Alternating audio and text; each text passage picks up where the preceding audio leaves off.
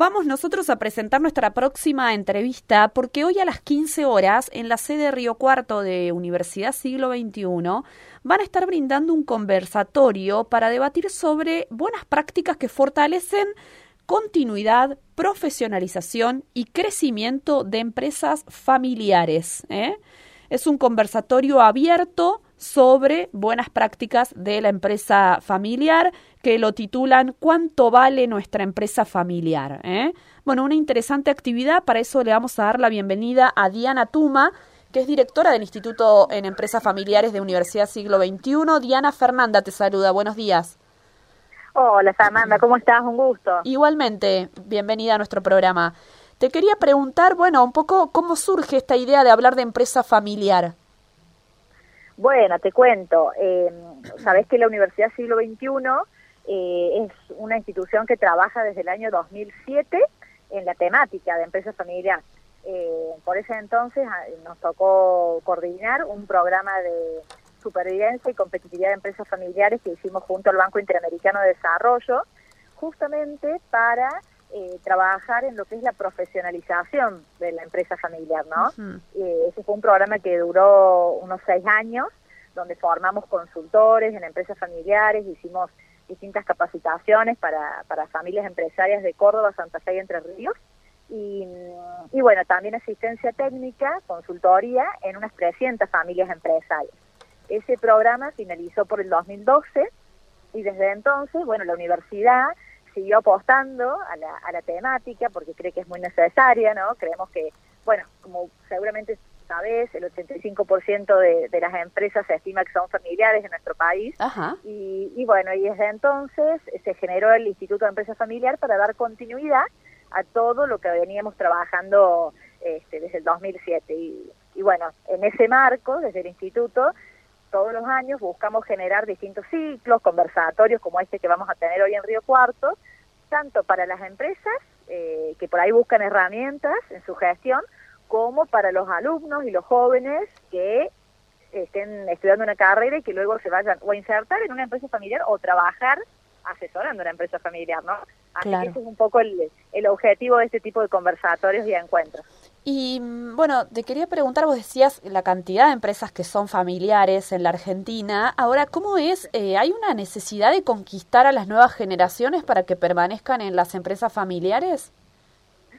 Y es, es un desafío, ¿no? Las generaciones de hoy, eh, digamos, sí, por ahí tienen otras inquietudes, tal vez de tener una experiencia internacional, de, de trabajar en otras empresas antes de, de iniciar eh, su camino en la empresa familiar, pero mm, yo creo que, digamos, lo, lo, más interesante de eso es que se generen las conversaciones, claro, ¿no? Mínimamente. De las expectativas que tiene cada uno, uh -huh. sea tanto el fundador, en el caso que sea una empresa de, de, primera generación, y también con los posibles sucesores, ¿no? Esa es una, una buena práctica, este, hablando de, del tema de hoy, este, que siempre recomendamos. Eh, lo mejor es blanquear las conversaciones, las expectativas de cada miembro de la familia y saber si los hijos tienen expectativas de continuar con, con, ese legado y trabajar en la empresa o si lo van a hacer desde un rol más de accionista Ajá. Y, y, teniendo gente que profesional externa dentro de la compañía, ¿no? Claro.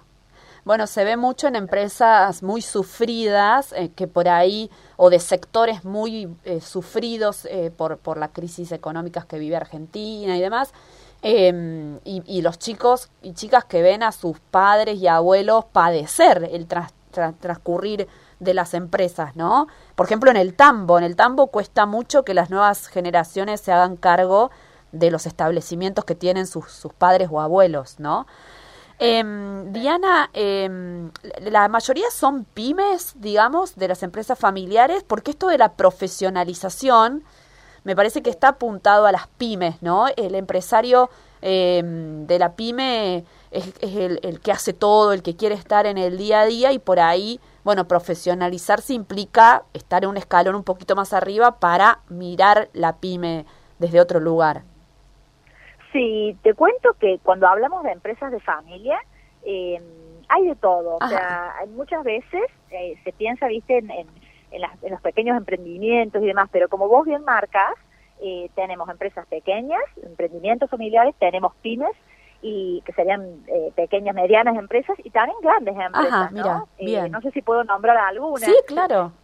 Pero, por ejemplo, bueno, Córdoba tiene el caso emblemático de Arco, una Claro, empresa tan claro. internacionalizada y que sigue siendo todavía esta empresa familiar, porque la, la propiedad está en manos de la familia empresaria. Claro. Así que en ese sentido tenemos de todo tipo de tamaño, pero sí, el, el mayor porcentaje te diría que tiene que ver con las pymes. Ajá. Eh, y bueno, y, y justamente eh, uno de los temas que vamos, vos decías recién el título de la charla de hoy, ¿no? ¿Cuánto vale la empresa familiar?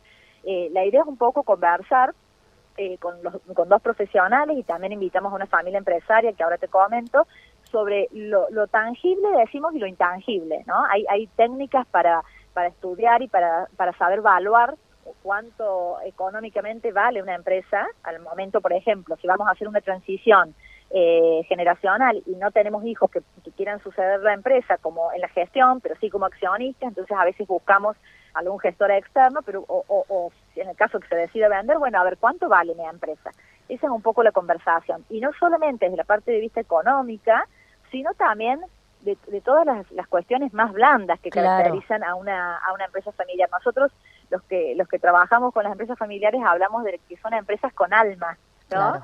Porque, porque toda la, la, la, vocación y la pasión de esa familia generalmente está destinada a, a la empresa. Uh -huh. eh, y, y bueno, y también vamos a contar con la experiencia de una, de una familia empresaria de acá de Río Cuarto, eh, la familia Cola, eh, que tiene emprendimientos eh, vinculados al agro y al turismo, y que bueno, vienen, ellos ya son tercera generación, y vienen implementando diversas prácticas que los han eh, ayudado a, a, esta continuidad, eh, que es muy interesante, ¿no? Desde mantener reuniones de directorios, de, de, de, esto de que te decía antes, de conversar las expectativas y los roles de cada miembro de la familia dentro de lo que es el grupo empresario. Claro. Eh, bueno, estas cuestiones que ayudan a la profesionalización. Totalmente, eh, entender cuáles son los ámbitos netamente familiares, ¿no? Digo, que la charla de la empresa no se lleve a la mesa el domingo, ¿no? Tal Porque cual. ahí... Muchas veces suele suceder. Sí, claro, sí. claro, suele pasar. Sí, sí, bueno, contanos quiénes van a estar además de la familia Cola. Bueno, van a estar dos profesionales, eh, Martín Gesuraga, que es magíster en Administración de Empresas y quien dirige eh, nuestra especialización en Gestión y Gobierno de Empresas Familiares en la universidad, y este, también Federico Miguel, que es abogado, docente de la especialización en Gestión y Gobierno de la Empresa Familiar. Bien. Así que eh, creo que es interesante porque vamos a tener la mirada más desde el punto de vista jurídico, la mirada desde la parte de la administración y la gestión, y bueno, también la mirada de la primera persona, ¿no? En primera persona de una familia. Claro. Así que, es una actividad gratuita.